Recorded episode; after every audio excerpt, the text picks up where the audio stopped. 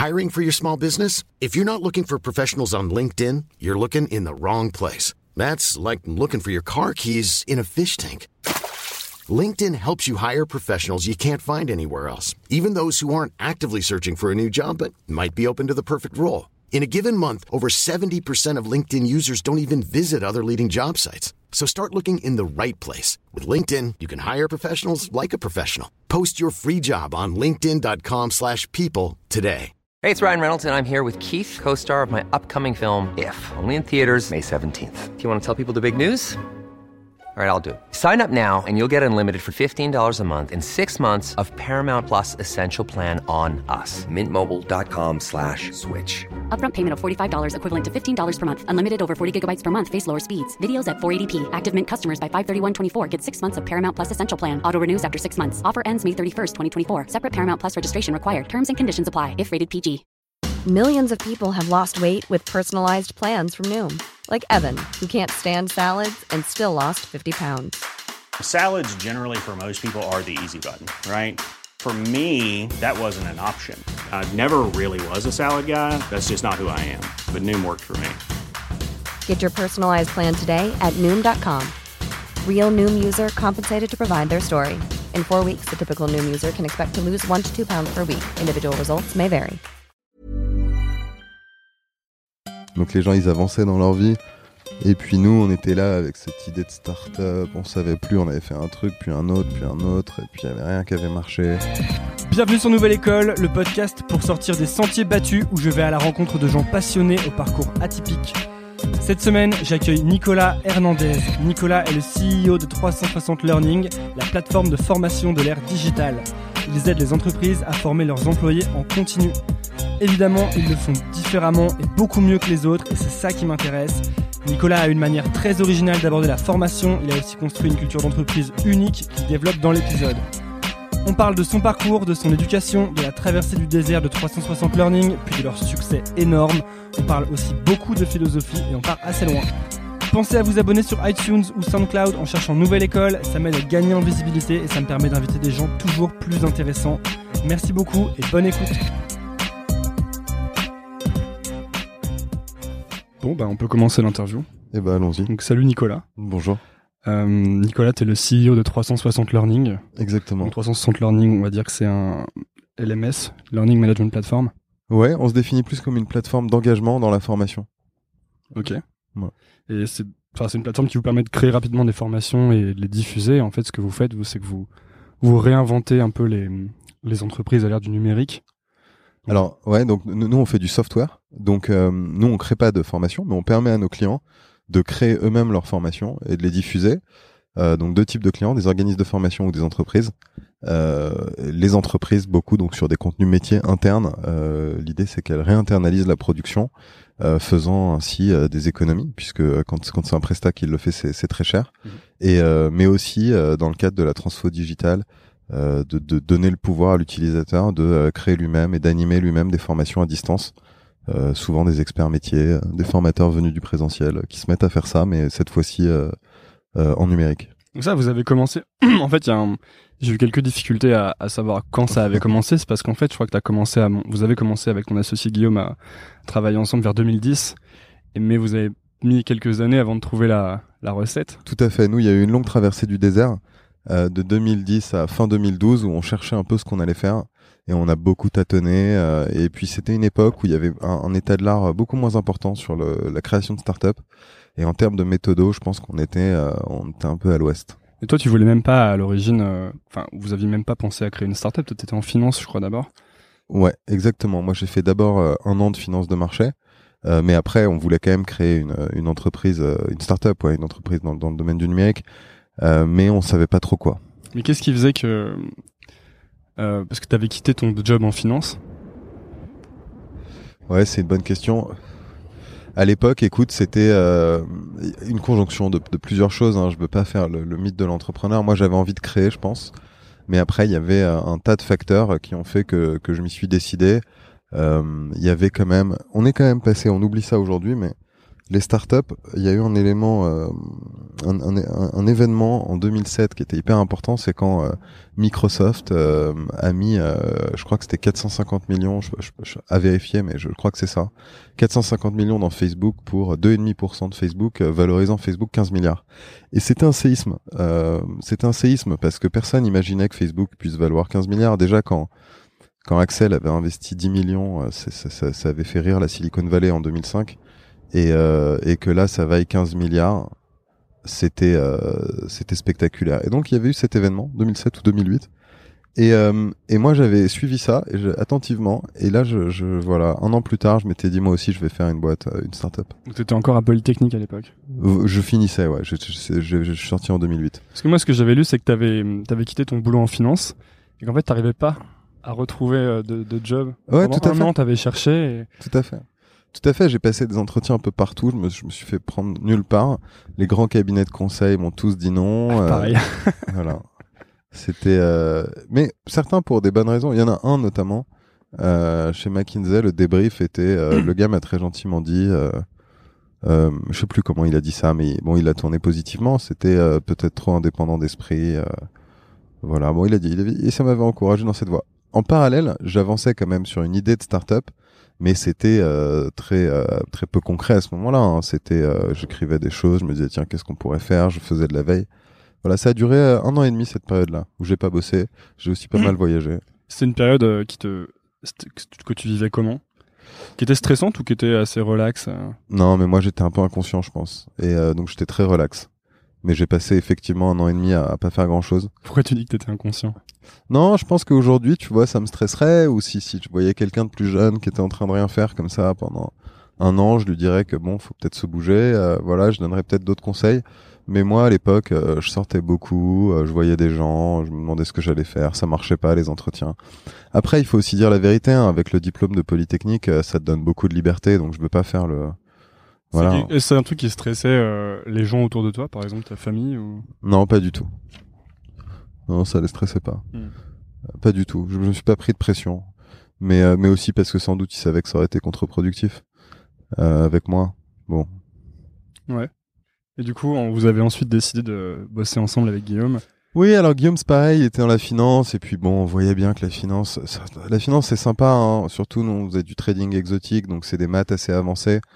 Et puis il y a cette adrénaline, mais bon, euh, travailler avec comme. Euh... Tu y étais allé d'ailleurs parce que tu avais envie de faire des maths, beaucoup? Ouais, tout à fait. Moi, j'avais, j'étais allé pour la promesse des maths. Et puis bon, elle était, elle était au rendez-vous un peu, mais pas, euh, pas autant que je le pensais. Et puis euh, travailler avec, comme matière première, avoir l'argent comme matière première, c'était pas, euh, c'est un peu bizarre. Ça crée une, une ambiance, un projet humain qui est quand même très spécial. Euh, l'argent devient le centre de tout et parfois on sait plus parce qu'on parle c'est la même chose euh, mais parfois en tant que matière première parfois en tant que, que produit quoi. Le produit ce qu'on vend c'est de l'argent d'une manière packagée quoi. C'est sous une forme un peu sophistiquée mais ça reste de l'argent. Et puis euh, à la fin tout ça pour soi-même gagner de l'argent et et donc euh, c'est un peu trop quoi. Voilà. C'était pas un truc qui te qui t'épanouissait? Ouais c'était euh, honnêtement, c'était très intuitif pour moi, mais euh, voilà, ça, ça, ça, ça, marchait pas. C'était pas une source de satisfaction, je me rappelle. J'en avais parlé autour de moi. J'étais pas, j'étais pas satisfait de ça. Mais encore une fois, hein, je veux pas, euh, je veux pas prendre des pauses. Et euh, honnêtement, il y avait d'autres facteurs. Euh, Il y avait plein d'autres facteurs. Par exemple, dans le monde de la finance, voilà, en 2008, 2009, il y a des vagues d'étudiants qui arrivaient, mais, mais vraiment par vagues dans la finance. Donc moi j'avais plutôt acheté la finance le côté Far West. Voilà, ça ça me plaisait. Il y avait une une mythologie autour euh, du trading et notamment du trading exotique, c'est-à-dire des produits compliqués avec beaucoup de maths derrière où euh, une erreur dans l'équation, ça fait à la fin ça fait une ça fait des, des, des, millions que tu gagnes ou que tu perds. Voilà, je trouvais ça un peu excitant hein, pour être honnête. Euh, mais en réalité, ça c'était dans les années 90 et la finance ensuite c'est beaucoup structuré. D'autant surtout après 2008 et... et encore plus après 2008. Encore plus. Mais déjà, il hein, y avait un côté dans les années 90, Far West dans le bon sens du terme, dans le sens entrepreneurial, où tout était à construire sur la finance de marché. Et voilà, moi je pense que je suis un constructeur euh, et, euh, et, ça, ça m'avait attiré. Mais en arrivant, j'ai vu qu'en fait maintenant c'était hyper structuré. Il y avait des vagues, euh, des vagues d'étudiants qui sortaient, qui étaient, qui étaient très forts aussi Moi, je me disais, bon, alors quoi, il faut se battre pour être le meilleur de cela, Hmm. pour finalement, en fait, ne pas avoir d'impact sur la, sur la structure. Voilà. C'était, en fait, la finance à ce moment-là avait atteint une maturité où il s'agissait d'exécuter euh, un état de l'art et plus de le créer et de le structurer. Ça, ça devenait d'où, toi, ce côté euh, envie de, de créer ou de construire? Ah là là, c'est une longue question. Ça, on pourra en parler pendant une heure juste de ça. moi, je suis un gars comme ça. Voilà. Moi, j'aime bien construire.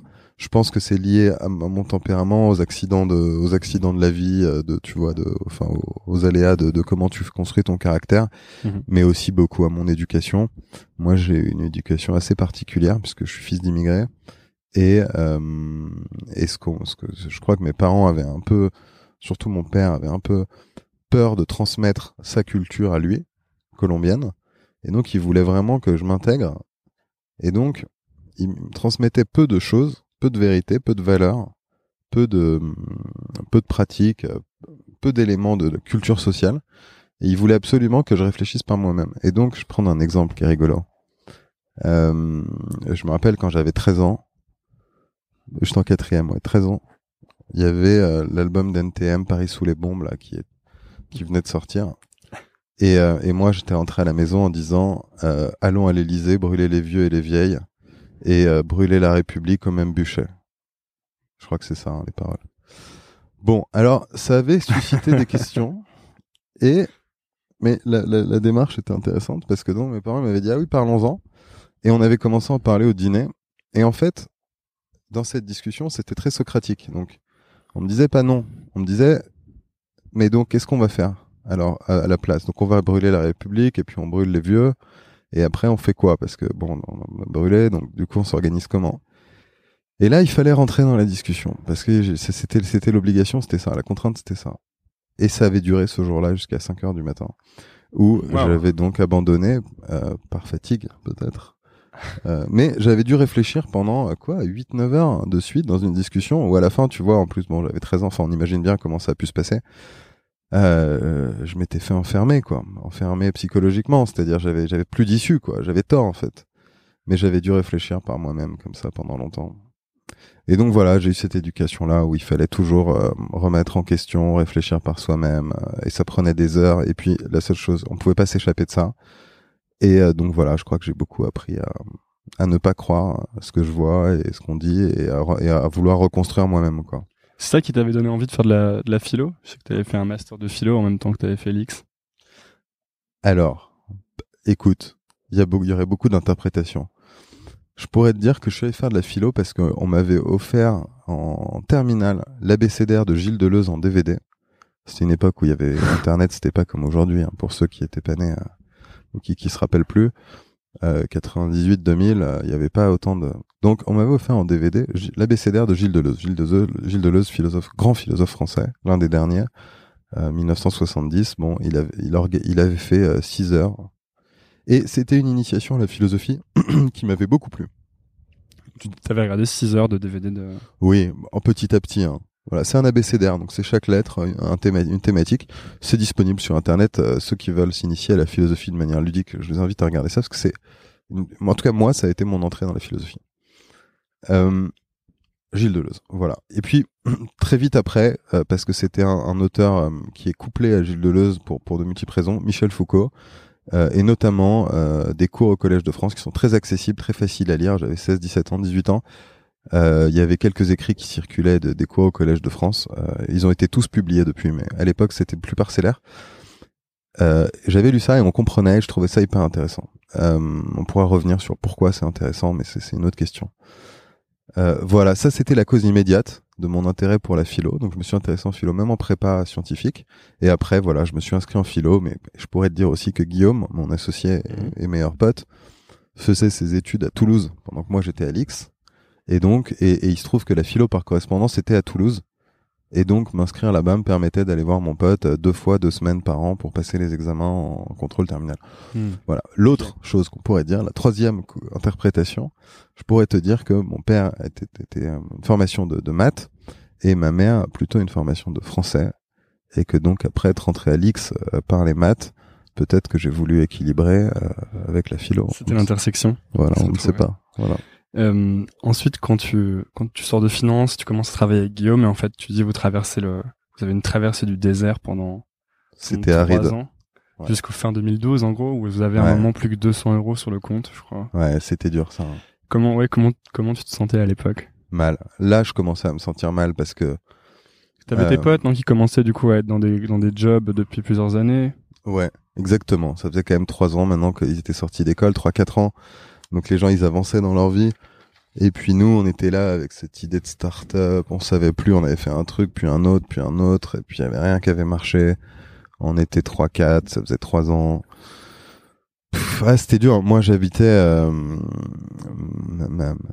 dans, un appart euh, à côté de l'appart de mes parents. Donc l'appart juste à côté, un petit studio de 15 mètres carrés. J'ai- J'ai eu 30 ans euh, à ce moment-là. Là. Euh, c'était il y a 4 ans, ouais, c'est ça, j'ai eu 30 ans. euh, C'était, c'était, tout ça s'additionnait et euh, on, on se payait pas, donc j'avais pas d'argent. C'était dur. hein. C'était dur. T'es quelqu'un de de- d'optimiste toi ou de Très. Ouais. Très. Parfois trop. Qu'est-ce qui fait qu'à l'époque vous avez t'avais pas abandonné ou vous n'aviez pas abandonné? En fait, fin 2012, c'était notre dernier pivot, on le savait. On savait que c'était déraisonnable aussi. On disait non, il faudrait arrêter, mais on, on tente encore. Mais là, très vite, on a eu euh, de l'attraction. Voilà. Et là, c'est une histoire assez classique à partir de là. Mais il y a eu trois ans avant, avant de, de, de- de- si on était avec notre bâton de sourcier là, avant que le bâton se mette à vibrer pour nous indiquer qu'on était au-dessus d'une source, euh, il s'est passé trois ans. Justement, comment ça s'est fait ce, ce pivot qui vous a amené à de l'attraction? Vous avez eu l'inspiration euh, Parce que Ça- vous avez quand même pas mal changé de sujet. Ouais, c'est clair. Non, ça s'est fait très vite. euh, on avait un, un MVP euh, qu'on a fait rapidement, et puis on avait AdWords, et qui AdWords nous donnait Donc, un. MVP pour ceux qui écoutent, c'est un pro- minimum viable product. C'est la, la version la plus basique de ton produit pour valider tes hypothèses. Exactement. Mais ça, on savait pas que ça s'appelait MVP à l'époque. hein. On l'a fait. On l'a fait. parce que vous étiez un peu avant. Bon, remarque non, à cette époque-là, c'était déjà diffusé, mais euh, Non, c'était à ce moment-là que ça, que ça sortait. tout hein, qui, tout ce qui Startup. Lean Startup, etc. Mm. C'est sorti, ça sortait à ce moment-là. Euh, oui, écoute, après on a fait, on a fait un produit minimal, mais enfin c'était pas tant par méthodo que par nécessité. Et euh, et puis on a, on, on a trouvé, on a eu accès au marché principalement grâce à Internet. Hein. Tu vois, LinkedIn, euh, enfin, voilà, classiquement. Parce que les entreprises ont commencé à vous contacter. Vous- ouais, ouais. Ah, nous à les contacter hein, quand même plus souvent. Ouais. Mais mais euh, mais euh, quoi qu'il en soit, on a on a on a fait un- on a commencé à faire un deal par mois, des deals entre 20 et 50 000 euros. Un par mois, c'est sympa. Et donc là, Jean David que t'as vu donc. Euh, Jean-David Chamberedon. Voilà, on est. J'étais en lien avec Jean David là dès le troisième mois de sa troisième deal. euh, là, on a dit bon, de toute façon, on avait plus de sous. Comme tu disais, il restait, il chaque mois, les coûts de la boîte, euh, les deux développeurs et les locaux, c'était 15 000 euros. En Et, plus, euh, les boîtes, quand tu signes un deal avec elles, elles te payent pas tout de suite. voilà, il y avait des délais de paiement. Chaque mois, on était euh, le, le 15 du mois, on, on savait pas si on allait pouvoir payer euh, tout ce qu'on devait le 30. Et ça a duré six mois, ça. Ouais, c'était pas facile. Et du coup, vous avez le, levé des fonds avec, euh, avec Isaïe. Et du coup, euh, et du coup, voilà, du coup, euh, j'étais en lien avec Jean David. Après, il y avait pas beaucoup de monde hein, qui investissait sur ce type de boîte euh, aussi early stage euh, sur la place de Paris. Euh, et tous ceux qui le faisaient nous ont dit non. Euh, mais euh, Jean David euh, a creusé et il a dit OK, let's go. Et je, je lisais dans une de tes interviews que euh, tu disais que vous auriez peut-être pas réussi si vous aviez appliqué la méthodologie euh, Lean Startup depuis le début. Ouais, c'est clair. Bah déjà, si on avait appliqué Lean Startup depuis le début, je pense qu'on aurait arrêté euh, avant, dans, dans les trois ans. Et euh, non, mais quand j'avais dit ça, quand j'avais dit ça, je faisais référence à quelque chose de particulier.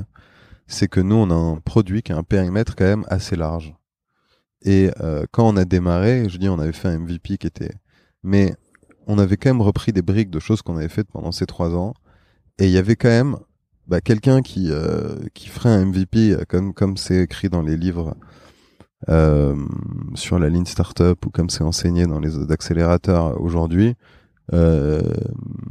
Il n'aurait pas, il y avait pas de chemin quoi. Il y avait le MVP, il est très gros. Donc euh, voilà. Ce qu'on t'enseigne, c'est de faire un produit vraiment minime que tu peux tester hyper rapidement. Ouais, voir une landing page, ça, ça aurait marché. Tu peux faire une landing page. Des gens auraient dit oui, ok, créer, créer tes cours rapidement, ok. Ils auraient peut-être laissé leur email. Mais après, pour faire un, petit, un, un- un produit minimal qui répond aux besoins, euh, il y en a pour un an de, de, de dev avec deux, deux, trois devs, quoi. Bah, J'exagère peut-être un petit peu. Ouais, vous vous seriez peut-être retrouvé à faire des formations, euh, des, des workshops, des trucs comme ça. Ouais, je sais pas, je sais pas. tu dis qu'à l'époque, il y avait, euh, je crois qu'il y avait beaucoup de gens qui disaient que vous faisiez n'importe quoi. Mais ils avaient raison. Ouais. Ils avaient raison, on faisait n'importe quoi. S'entêter comme ça pendant trois ans, c'était n'importe quoi. Et le refaire encore, c'était c'était n'importe quoi. Vous avez fait une liste? Des gens? Ouais. Alors j'ai des listes de gens qui, qui nous ont pas, qui nous ont mal parlé ou qui vraiment se sont mal comportés. J'ai une liste. Euh, je pense qu'elle est plus à vertu thérapeutique que, que, que vraiment comme la liste de Arya Stark. Euh, mais oui, comme Arya Stark, j'ai une liste et je l'ai eu avant qu'il y ait Game of Thrones. Je, je tiens à le préciser. Ça vous motivait euh, de D'avoir voir une liste ouais. Moi, ça me calme. Guillaume est beaucoup moins comme ça. Mais moi, euh, il y a des, il y a- non, mais il y a des gens, des, en- des entreprises, des gens qui nous ont reçus, qui ont dit vous êtes fous, ça marchera jamais, et puis c'est n'importe quoi, et vous connaissez rien à la pédagogie, euh, nanana, vous devriez arrêter, euh, vous êtes ci, vous êtes ça, des jugements, et ensuite pas de, pas de réponse, des gens à qui tu, tu passes du temps à montrer des choses qui, qui, qui disent c'est intéressant et tout, ensuite ils te répondent pas, il n'y a même pas de feedback. Le feedback, c'est vraiment le mini- minimum que tu peux donner à quelqu'un qui te consacre du temps il n'y avait pas de feedback. euh, voilà, c'est parfois c'était très énervant. Les gens nous méprisaient et nous on sentait qu'on était méprisés alors qu'on était en train de prendre des risques et tout pour essayer de faire quelque chose. Ah, c'est très, euh, c'était très désagréable. Donc moi, je, c'est le fait d'être petit qui crée ça. Ouais, c'est le fait d'être petit, c'est ça. Et puis bon, je sais pas, euh, D'être jeune aussi. Moi, je me souviens quand euh, c'est vrai. quand j'avais ma boîte, euh, avant que je parte, Mm. euh, il y avait ce côté aussi. On allait donc on, on vendait des, un produit à des grandes boîtes et quand on allait les voir, on avait parfois le sentiment d'être pas pris au sérieux du tout, quoi. Ouais. Pourtant, on vendait un produit qui était à peu près aussi bien que, que Mm. tous les autres et que les choses qui s'utilisaient déjà, tu vois. Mais il y avait cette espèce de, euh, Ouais. Ouais, non, je vois très bien. de préjugés. Je vois très bien. Ah, je sais pas à quoi c'est dû. Ouais. Ce mépris. Ça, à mon avis, ça a changé depuis. Parce que moi, j'ai l'impression, euh, quand j'étais euh, à San Francisco, mais bon, c'est peut-être très particulier là-bas, hein, Hmm, mais qu'il avait n'y avait pas de- d'appréhension à l'égard des jeunes, vu que les jeunes, justement, étaient là-bas connus pour créer des trucs assez... euh, C'est pour ça que je pense que ça a changé depuis. Depuis, ils savent qu'il faut se méfier à une startup. C'est pas parce que son produit est pas abouti, Hmm. que le gars est jeune, qu'il a pas les bons codes, que en fait ça va pas marcher. Donc maintenant, je pense que ça a changé. Mais à l'époque, la, la seule chose que ça dit, c'est que la plupart des gens ne sont pas bienveillants. C'est dur la bienveillance et c'est pas pas une qualité partagée. C'est quelque chose qui se travaille aussi. Voilà, qui- exactement. L'écoute, ça se travaille. La bienveillance, ça se travaille. Mais c'est dur. La plupart des gens ne, ne, ne, ne- ne franchissent pas le premier seuil. Voilà, c'est ça que ça dit. C'est quelque chose de triste.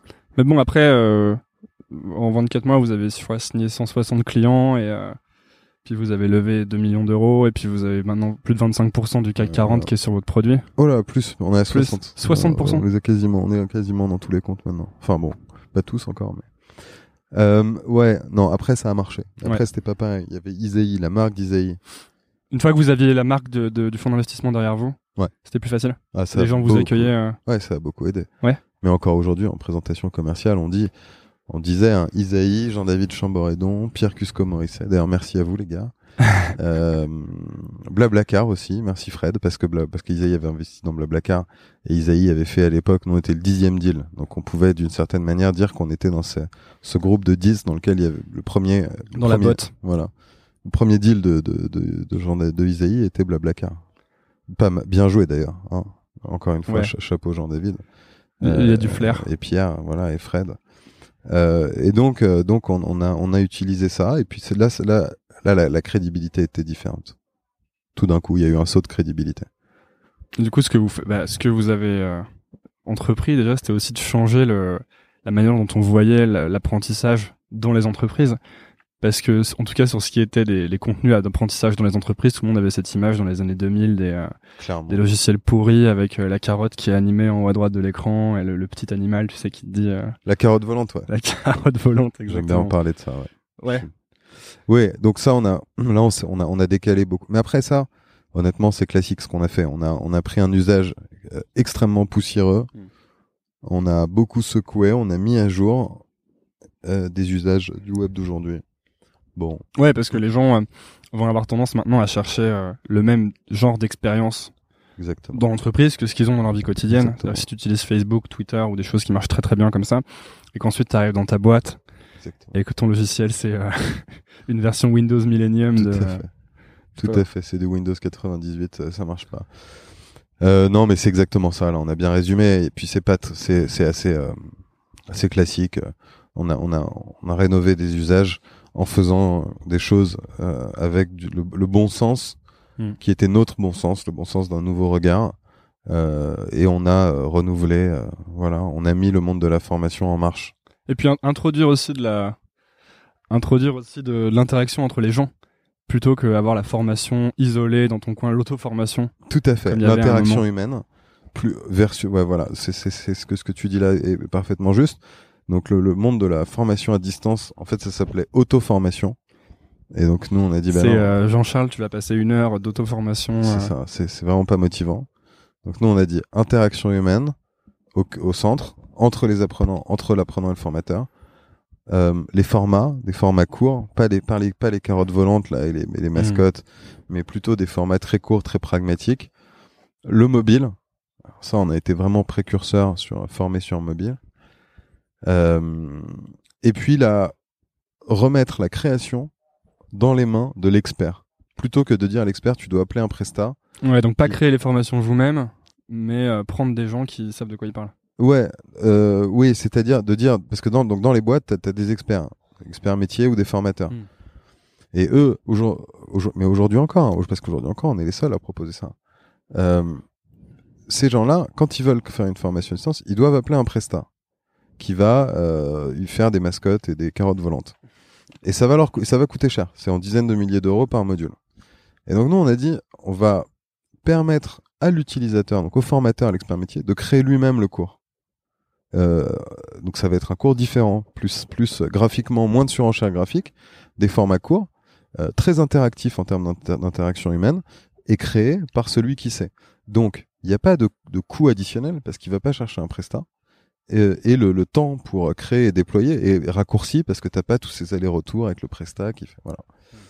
Voilà, ça c'est une vision, c'est ça de 2013 à, là à aujourd'hui, euh, c'est ça ce qui nous a permis sur le marché de nous différencier, de, de, renouveler les usages. euh, Enfin, enfin, après, on sait pas trop le genre de choses qui se racontent comme ça en interview, mais c'est vrai qu'il y a quand même des boîtes qui sont on, on a fait fermer, il y a des boîtes qui se sont fermées parce qu'on est arrivé, d'autres qui ont été obligés de se vendre. Enfin, c'était quand même une. c'est- c'est c'est dans des marchés concurrentiels. euh, on voit pas forcément ça au début Et- quand et on démarre la startup, c'est la guerre. hein. Quand t'es dedans, ouais, bah, comment tu la vis la guerre? Quand t'es dedans? Honnêtement, ça pose des questions parce que tu dis voilà, bon, on les a battus. Alors, nous, on a, on a quand même créé du marché. Donc, c'est-à-dire qu'il y a des gens qui voulaient pas se diriger vers des solutions parce qu'elles étaient trop complexes, trop lourdes et trop chères, et à qui nous, on a, on a offert une solution, qu'on a créé du marché. Et en parallèle de ça, tu prends aussi du marché à d'autres. Et quand tu prends du marché à d'autres, ils s'accrochent, donc ils se battent. Euh, finalement, on a battu ceux qui étaient en place. Euh, mais quand tu fais ça, ça pose forcément des questions parce que tu te dis voilà, moi, moi, je suis plus un quelqu'un qui a envie de, de euh, euh, mettre mon énergie à construire des choses nouvelles et qui vont être utiles, plutôt qu'à aller euh, prendre la place euh, de de d'autres gens qui peut-être faisaient. Bah, il se trouve qu'ils faisaient pas très bien ce qu'ils faisaient, mais bon. Ça pose des questions tout ça sur notre monde et la- manière dont, dont il va évoluer. Voilà. Toi, pourquoi tu, pourquoi tu penses que tu fais ce que tu fais en ce moment? Waouh. Ouais, c'est de la question, elle est deep celle-là. Euh, écoute, c'est une bonne question. C'est une bonne question. Moi, je sais pas. Je sais pas. Pourquoi, pourquoi la vie Enfin, tu vois. Ouais, ouais, bien sûr, ouais. Euh, non, je, je- écoute, je fais ce que je fais là parce qu'on construit quelque chose qui est quand même formidable en termes de produits, aussi en termes de culture de boîte. Euh, les startups parlent souvent de culture, c'est souvent du bullshit. Nous, on, est, on est en train d'inventer quelque chose. Et là, il y a un groupe de 60 personnes qui, qui travaillent d'une manière euh, qui, qui, n'est, qui, est spectaculaire, qui n'a jamais été, euh, ja- jamais existé. Bon, il y, a- des choses très excitantes là sur le, le plan humain et sur le plan Enfin, on donne quand même accès à de la, de la formation à des gens. Moi, je crois que l'éducation et la formation, c'est une grande priorité dans, dans la vie sociale. Donc, voilà, ce projet, il a une dimension sociale et sociétale très forte. Euh, et à la fois, on fait du business. Donc, moi, j'aime bien quand on arrive à réconcilier ces deux choses-là en allant loin. Hmm. C'est pas de dire on va faire un peu de business, être un peu social et, et en fait, on va pas faire grand-chose. Mais au contraire, c'est dire on va aller loin des deux côtés. Et ça, c'est c'est cool quand tu arrives à, à faire ce grand écart-là en y allant fort des deux côtés, c'est pas mal. On, on va en parler de, la culture justement parce que je pense que c'est hyper intéressant. Mais pour juste finir sur euh, le côté euh, ce que vous vendez aux entreprises, Ouais. comment en fait je pense que la, la critique principale euh, envers ça, moi en tout cas à chaque fois que je parlais d'éducation à l'entreprise à des gens, c'est toujours mais ouais mais ça marche pas ou comment et comment tu sais parce que vous je sais que vous mesurez, Hmm. vous tentez de mesurer l'impact ou l'efficacité en tout cas de ce que vous faites. Comment tu sais Non, si ça marche Les gens qui disent que ça marche pas, c'est parce qu'ils ont, ils ont jamais vu notre plateforme et, et nos chiffres. Voilà. Mais c'est vrai que sinon, ça marchait pas, ouais. C'est vrai, c'est vrai.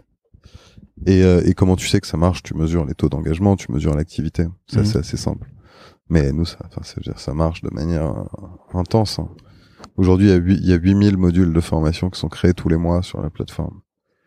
Et euh, voilà. Je peux pas dire trop de chiffres, mais celui-là, il est intéressant.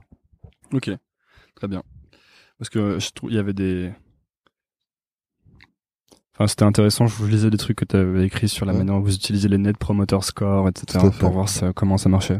Le Net Promoter Score, c'est quand tu demandes à un utilisateur de noter ton produit entre 0 et 10.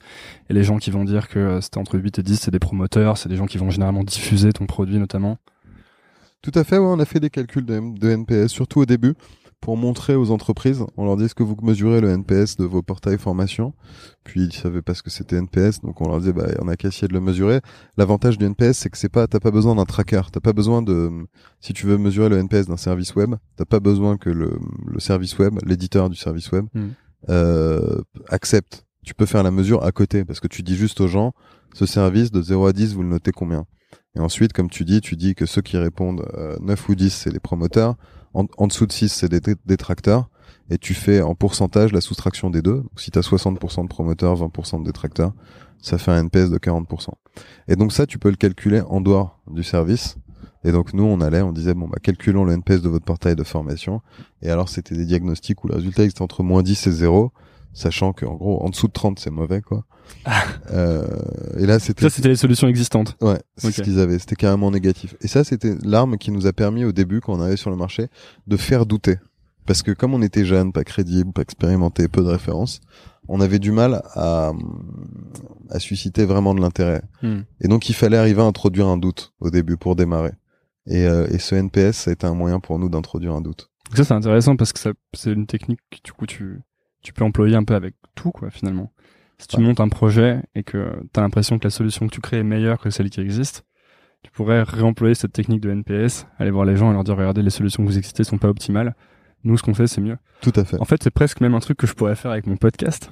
Tu pourrais faire ça avec ton podcast. Mesurer le NPS de ton podcast. Je sais pas comment je m'y prendrais. Faudrait que je demande aux gens à la fin de l'int- à la fin de l'écoute de l'interview. Ouais, ou dans les canaux où tu, tu diffuses. J'imagine que tu es sur SoundCloud et Facebook. euh, Absolument. Tu peux en mettre un petit lien. euh, Qu'avez-vous pensé de mon podcast? Bah voilà, je vais faire ça. Voilà. J'aime bien quand je prends du consulting. euh, gratuit c'est sur- gratuit, c'est pas mal. Ouais, donc parlons de, en effet, parlons de la culture que vous développez ici. C'est vraiment le thème central Ouais. euh, avec votre boîte.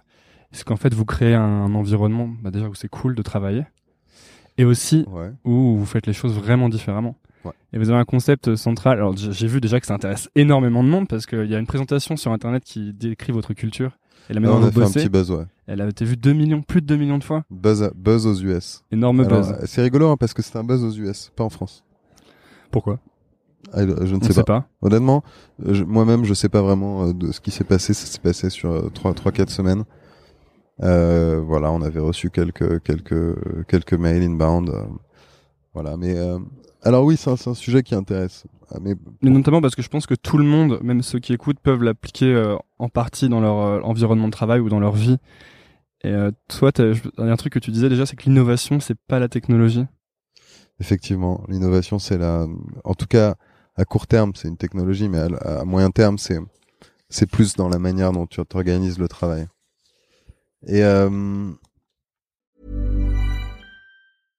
Hey, I'm Ryan Reynolds. At Mint Mobile, we like to do the opposite of what Big Wireless does. They charge you a lot, we charge you a little. So naturally, when they announced they'd be raising their prices due to inflation, we decided to deflate our prices due to not hating you.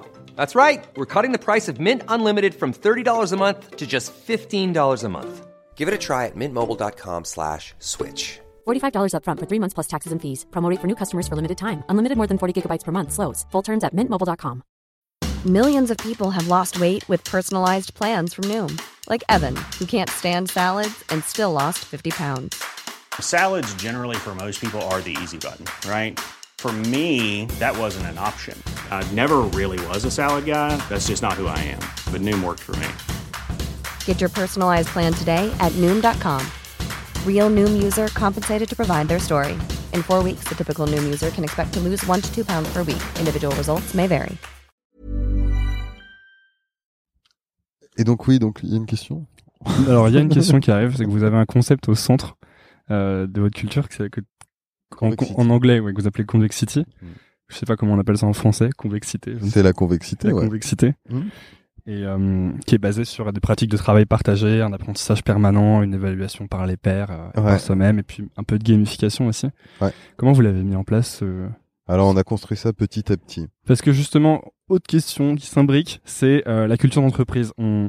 Il y en a qui disent que tu l'as créé dès le départ, tu l'as défini, tu l'écris sur Mhm. un papier. Il y en a d'autres qui vont dire, même d'autres qui partagent plus ou moins d'ailleurs vos manières de bosser, des types comme euh, Basecamp et euh, Hmm. qui vont dire euh, la culture tu l'écris pas, en fait tu l'as créée petit à petit avec les actions que tu fais au quotidien. Ouais. Moi, j'ai envie de dire déjà, la culture, tu la partages avec les gens, euh, avec les gens avec qui tu travailles. C'est ch- chacun en a un petit bout, et c'est pas, euh, c'est pas quelque chose que tu définis. Tu définis par, par tes recrutements, Hmm. mais enfin, c'est surtout les, les humains et les interactions humaines qui définissent la, la culture de travail. Écoute, ça intéresse beaucoup de gens parce que tout le monde sent bien que euh, il y a un, un renouvellement, il y a une transformation euh, qui est, est très, qui va au-delà du travail, hein, qui est moi, je dirais qu'il y a eu une, une- si on, on, on est un peu, on prend des perspectives, un peu, on prend un peu de hauteur. Euh, je pense qu'il y a eu une, un siècle d'idéologie, c'était le XXe siècle, puis les siècles d'avant. Et si ces idéologies aujourd'hui, elles sont mortes. Bon, on pourrait discuter là-dessus longtemps de pourquoi ça s'est passé comme ça. Pour résumer, c'est quand même intéressant d'avoir un cadre. C'est là où un auteur comme Michel Foucault est très puissant, c'est lui qui dit ça. Mais si je résume en prenant des raccourcis et en faisant des approximations, mais on me le pardonnera. On est là pour ça. Voilà.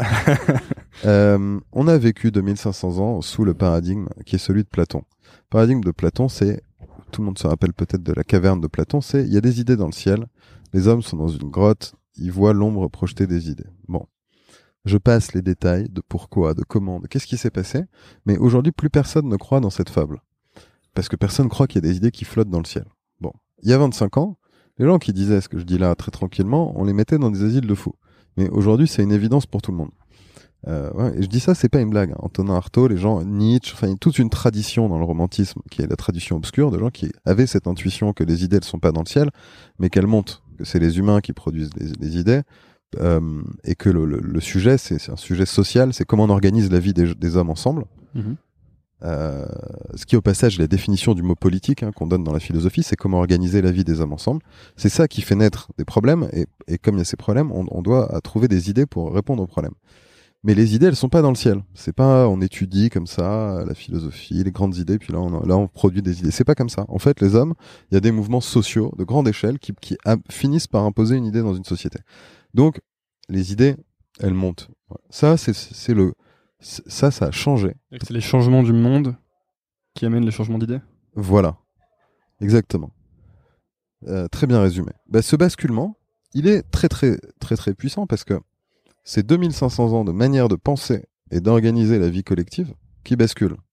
Donc avant, on pensait qu'il y avait des idées qui flottaient dans le ciel et il fallait organiser la société conformément À ces idées. à, à ces idées et à des théories qui nous étaient données par les gens qui font de la recherche, les universitaires qui trouvaient dans le ciel les bonnes idées, ils les étudiaient et ils nous disaient derrière ce qui allait marcher. C'était quoi les idées les plus euh, Et bah, euh, je sais pas, quand tu lis Kant, alors c'est plein de d'idées, c'est hyper développé.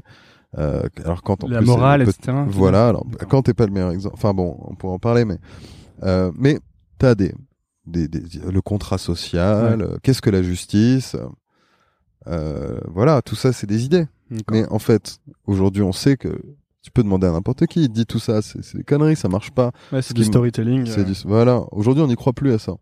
Donc il y a un, un- vraiment un basculement et il est en train de se faire actuellement parce qu'on on est petit à petit en train de passer d'un d'un monde où 100% des gens euh, pensaient qu'il fallait avancer en se conformant au monde des idées à un monde où petit à petit c'est 0%. Et on est au milieu quelque part, donc c'est en train de se faire là depuis 10-15 ans et c'est un basculement euh, qui va qui a qui va avoir un impact phénoménal parce que c'est là on change la manière dont les gens se représentent le monde.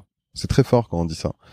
Tout le monde n'est pas conscient qu'on a des représentations du monde et que quand on interagit avec le monde, c'est grâce à une grille de représentation qu'on a soi-même. Bon, bah, aujourd'hui cette grille, elle, est en train de radicalement changer. Je vous, dis tout ça là. Pourquoi?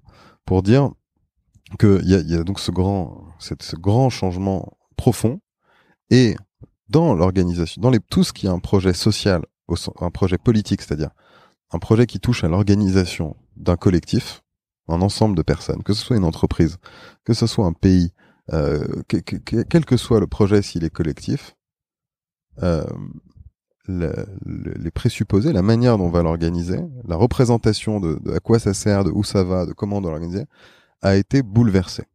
Et on le voit bien, on voit bien. Là, il y a eu un, changement. On, croit que c'est un changement. On va voir si c'est un changement politique très fort. Mais les gens appellent là hein, un, une modification des méthodes. Bon, dans les cultures de travail, c'est pareil. Donc c'est pour ça que ça intéresse tout le monde parce que tout le monde a senti ça intuitivement. Moi là, je vous donne une lecture très théorique.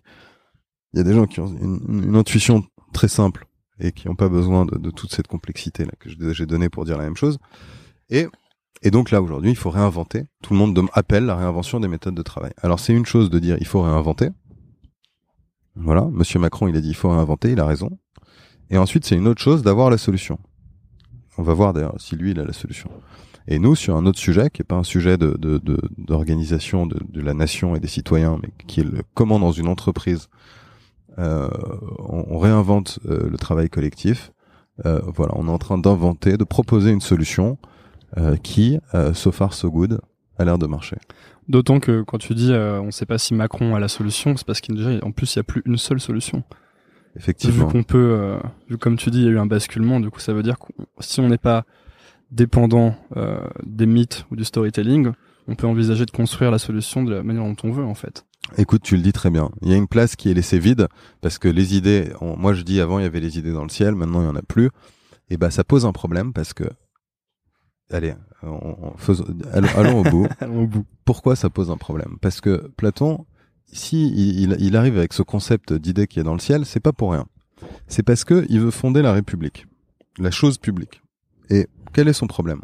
C'est que pour fonder la République, il a besoin. Euh, il y a des problèmes concrets, quoi. Qu'est-ce que c'est? Donc lui, il veut, ça veut dire quoi Fonder la République, la chose publique, c'est se débarrasser du tyran.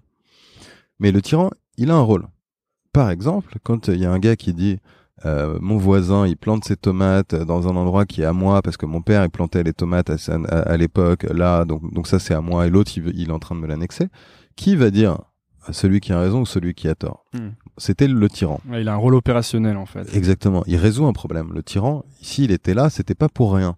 C'est parce qu'il y avait un problème. Et tu vois déjà ma lecture moi elle est foucaldienne c'est-à-dire je dis pas euh, le monde était organisé avec euh, un tyran parce que tout le monde pensait que c'était bien et vénérait parce qu'il y avait des mythes euh, qui nous venaient de l'Égypte. Je dis pas ça, je dis en fait il y, a des problèmes concrets, des problèmes so sociaux qui appelaient l'existence du tyran et c'est pour ça que le tyran existait. Bon, Platon comprend ça très bien et il dit il va falloir trouver une autre solution si on veut on veut fonder la chose publique, la République. Il faut s'abstraire du tyran.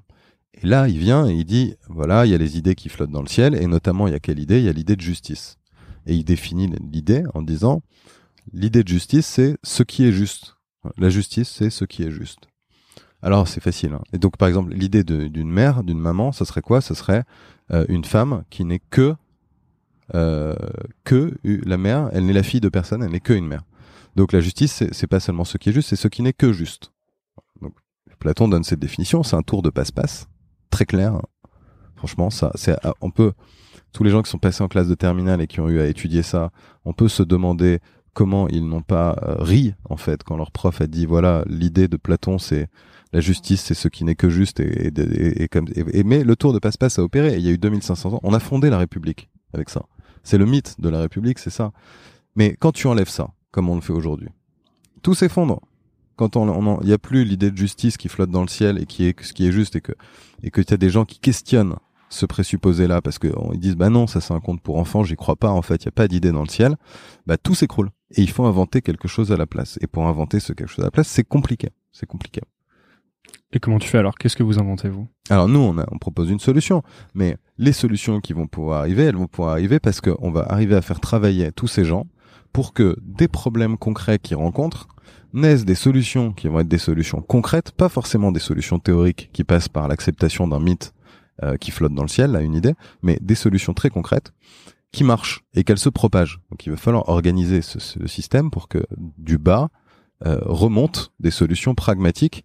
Voilà. Et, et, le logiciel, évidemment, a un rôle à jouer là-dedans pour faire circuler l'information, pour Mm. sélectionner, pour comparer les euh, solutions qui existent, pour les sélectionner et euh, pour euh, les, les faire circuler. Euh, c'est c'est tout ça que, que, que- qui est en train de se mettre en place. Et nous, notre solution, bah oui, elle s'inspire beaucoup de ça. Après, on pourrait prendre, un- si tu veux vraiment que je te parle concrètement de ce qu'on fait nous en termes Ouais, d'orgas. on va pas parler de tout, mais on peut prendre un, on peut attaquer par un angle, quoi. Ouais. Disons que il y a une organisation très descendante qui est l'état de l'art, qui il y a des managers qui décident, euh, qui ont le manager a plusieurs rôles. Euh, et nous on se dit bon bah si on veut se débarrasser du manager pour avoir une organisation qui soit décentralisée, euh, auto-organisée, voilà toutes ces bonnes propriétés. Ouais, parce que tu dis que l'autorité, c'est de la friction. et que Voilà. Si on peut réduire l'autorité, on réduit la friction. Voilà, il y a une intuition très geek hein, derrière ça. Le, le- Internet c'est un monde décentralisé. Euh, Il y a pas il y a, il y a peu de serveurs qui ont de l'autorité sur les autres et c'est une autorité très faible. De Et- moins en moins décentralisé, peut-être d'ailleurs. Mais... Ah, c'est c'est une autre, un Bon, on en parlera un autre sujet. un autre sujet. Euh, et donc, si tu veux avancer là-dedans, tu dois te demander quel est le, le comment le manager, euh, comment comment est constitué son rôle, à quoi ça sert, quelle fonction ça remplit. Comme, et comme le faisait Platon, de se dire comment je peux déconstruire ça, c'est-à-dire pour chaque fonction remplie par le manager, essayer de trouver un- une autre manière de faire qui soit bottom-up, qui soit décentralisée pour euh, remplacer cette fonction-là. Je prends un exemple. Mhm. Euh, le manager, l'un de ses rôles, c'est de faire circuler de l'information euh, entre différentes équipes.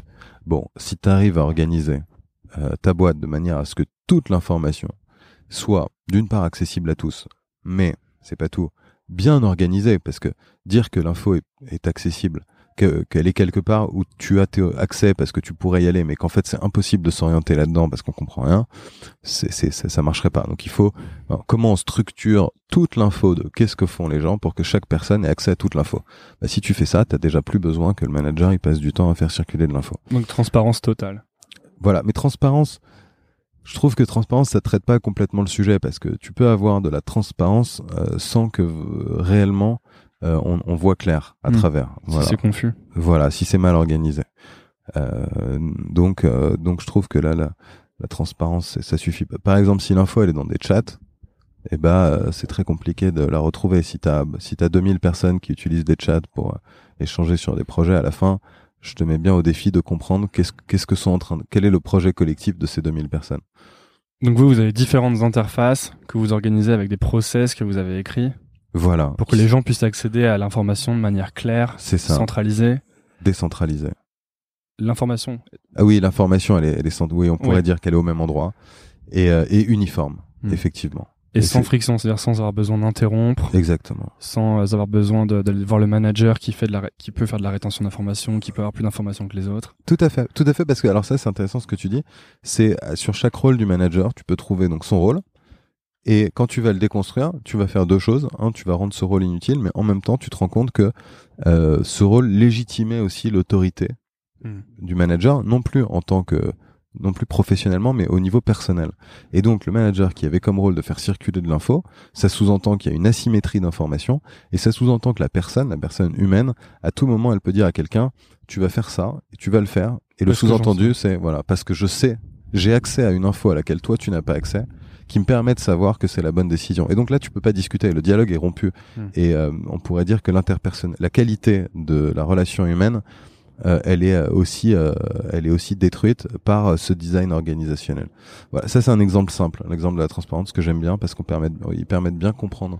Voilà. Et donc ensuite, quand tu déconstruis tout ça, la question c'est de dire, bah, je prends tous les rôles un par un, et au fur et à mesure que l'organisation grandit, on se rend compte qu'il y a des rôles dont on a besoin, et nous on se dit, bah, ce rôle, comment on peut le décentraliser, non pas pour le donner à une personne, mais au contraire pour l'éclater et dire ce rôle, il est plus à personne, ou il est à tout le monde. Par exemple?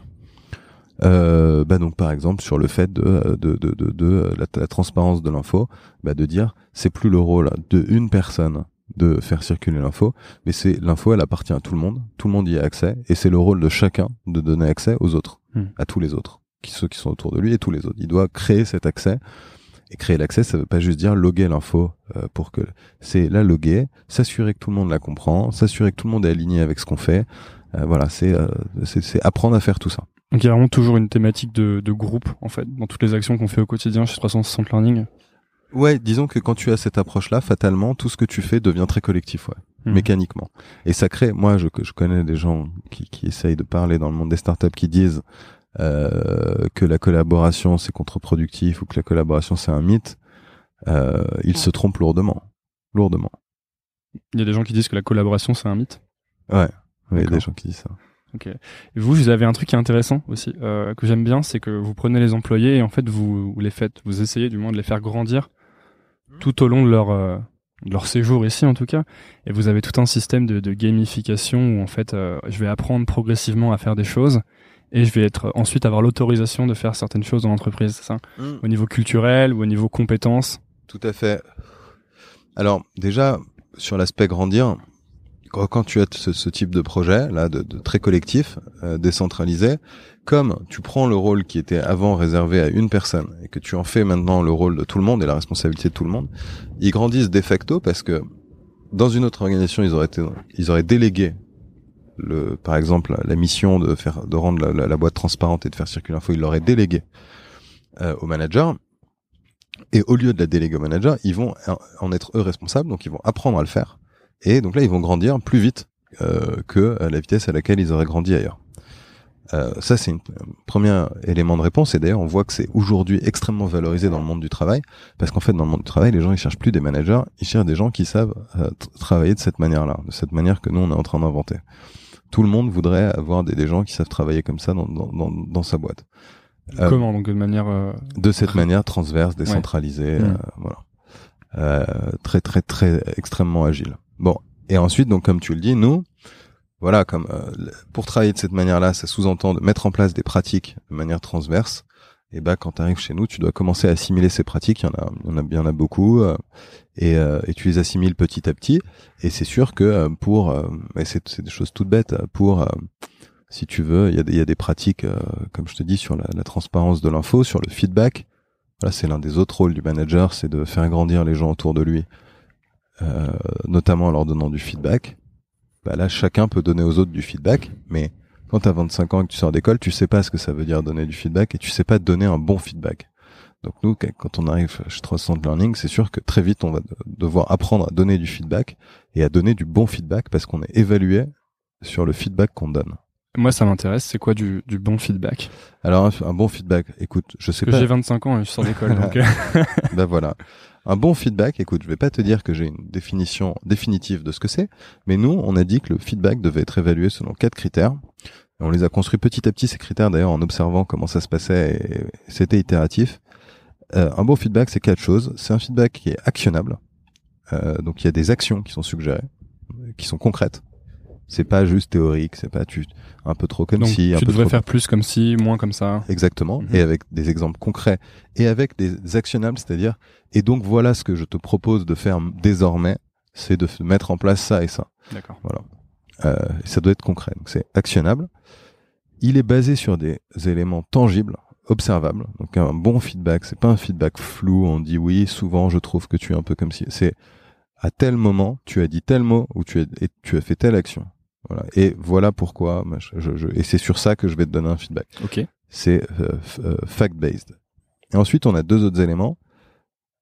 Un, c'est la bienveillance. Donc, c'est est-ce que euh, tu te sens bien à l'issue de cette prise de feedback? Est-ce que le feedback qui t'a été- été donné fait que tu te sens mieux? Et c'est très lié au deuxième point, mais on évalue les deux séparément. Je pense que c'est assez clair pourquoi. Et le deuxième, c'est est-ce que tu as confiance dans le fait que ce feedback va te permettre de t'améliorer? Et donc, à chaque fois que je reçois un feedback ou que je donne un feedback, je vais devoir évaluer le feedback que j'ai donné ou que j'ai reçu. Ouais, disons quand tu quand tu, Quand tu le reçois, reçois- plutôt. voilà, quand tu reçois un feedback, tu vas évaluer le feedback que Mm. tu as reçu. Et euh, le feedback est, est l'une des rares choses euh, qui est euh, qui est une information qui est pas partagée. Donc le feedback il est entre deux personnes. On partage pas ce, ce feedback public. Mais il est fait par écrit, hein, mais il est quand même pas euh, remis en commun. Ça concerne les deux personnes et puis personne d'autre a besoin de savoir ce qu'il y a dedans.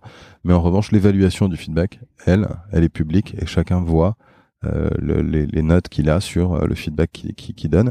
Et ça, ça fait grandir. Ça permet à chacun de s'améliorer, de donner du meilleur feedback, de comprendre qu'est-ce que c'est un bon feedback. Voilà.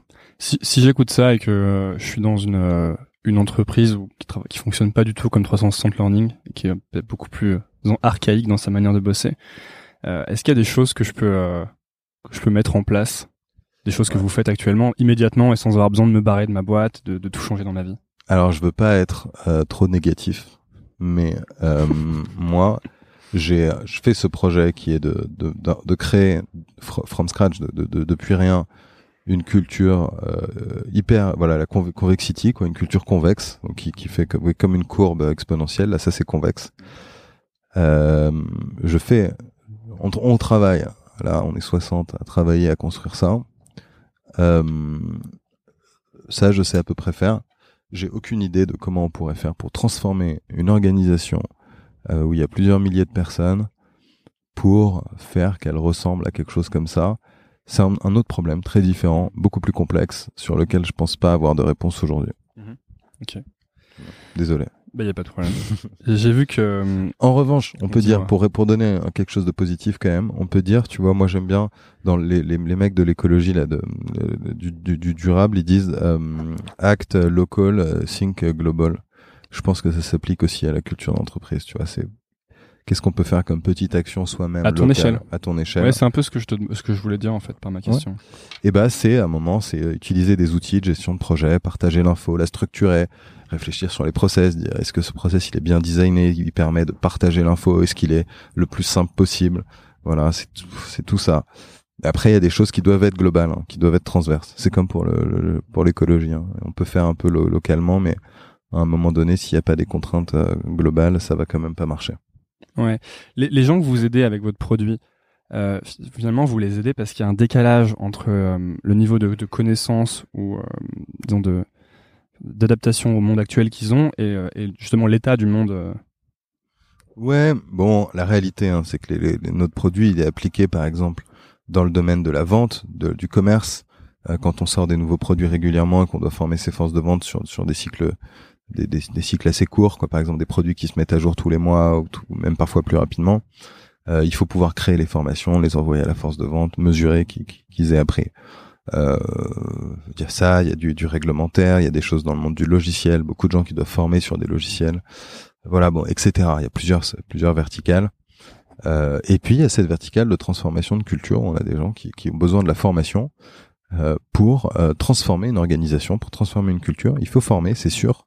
Et donc beaucoup de boîtes qui cherchent à se transformer euh, viennent nous chercher pour euh, cette dimension là effectivement Si euh, bon, on arrive euh, proche de la fin, hein, si t'es, euh, moi justement quand j'entends ça, j'ai l'impression qu'en fait si je vais bosser dans une grosse boîte, j'ai de fortes chances d'être sur des process qui sont inefficients et un peu de me, de me, comment dire, de m'éloigner, de, de m'isoler un peu au niveau de mon apprentissage et de, de mon adaptation au monde actuel en gros.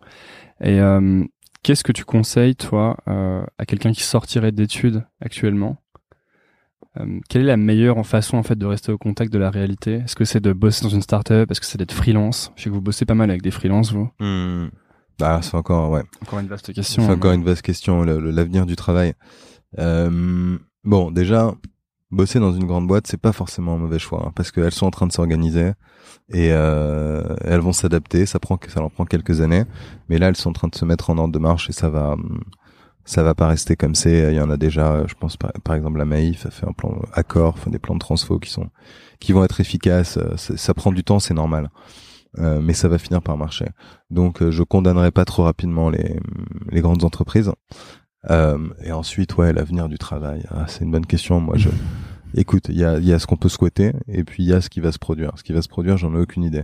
Ce qu'on peut souhaiter, c'est effectivement, euh, c'est de construire un monde de, de flexi-sécurité, voilà, comme euh, comme on en parle encore be- be- beaucoup en ce moment. Et c'est quoi ce, ce monde? C'est un monde où tu pourrais à la fois avoir différents types de jobs, différents types de missions comme un freelance, mais à la fois avec une, une sécurité, une mutualisation de, de, de, de la chose sociale et publique euh, qui continue d'exister parce que je crois que quand même c'est on, on a besoin de solidarité. Euh, voilà, donc c'est ça c'est la c'est ce qu'on peut souhaiter selon moi. Si tu revenais à, si tu revenais à 25 ans maintenant et que tu venais de sortir de tes études, qu'est-ce que tu apprendrais en premier? Hmm. Écoute, moi, je, je suis content de mon parcours. hein.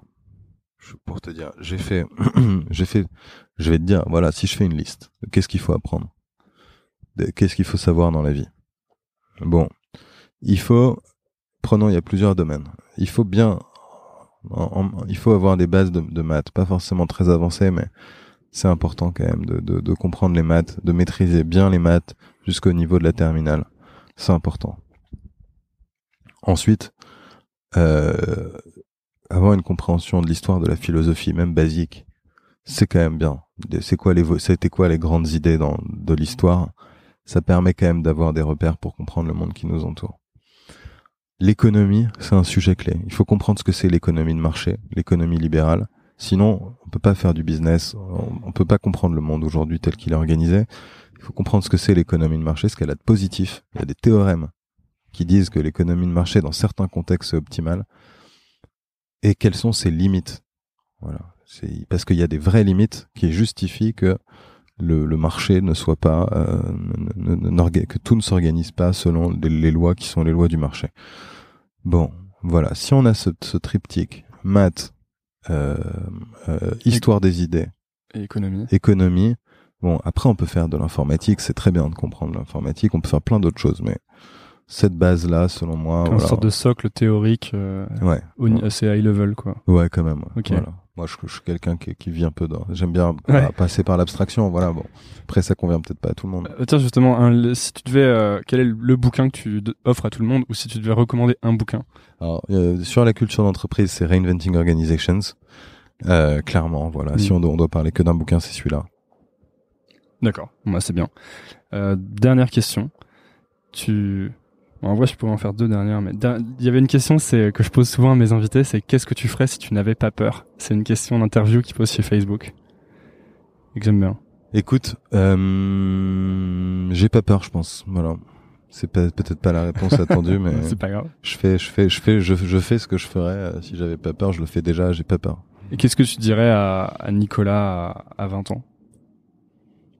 Rien. Franchement, il y a des, voilà, je, pareil. Il faut refaire. C'est, c'est bien ce que j'ai fait. Il y a eu des doutes et tout ça, des erreurs, machin, mais elles étaient nécessaires. Ok. Eh ben, merci beaucoup Nicolas. Avec plaisir. Euh, pour que les gens puissent euh, te retrouver, où est-ce qu'on les envoie? Euh, sur Facebook, Ok. Nicolas Hernandez. c'est ça. Ok, merci beaucoup. Ouais, merci Salut. à toi. Merci d'avoir écouté. Si vous êtes encore là, c'est peut-être que l'épisode vous a plu. Si c'est le cas, rendez-vous sur nouvelleécole.org pour accéder à toutes les notes et références liées à cet épisode. N'hésitez pas à laisser votre avis dans les commentaires ou toute remarque qui pourrait m'aider à améliorer Nouvelle École. Vous êtes de plus en plus nombreux à écouter et ça, ça fait plaisir. Nouvelle École revient la semaine prochaine. À lundi.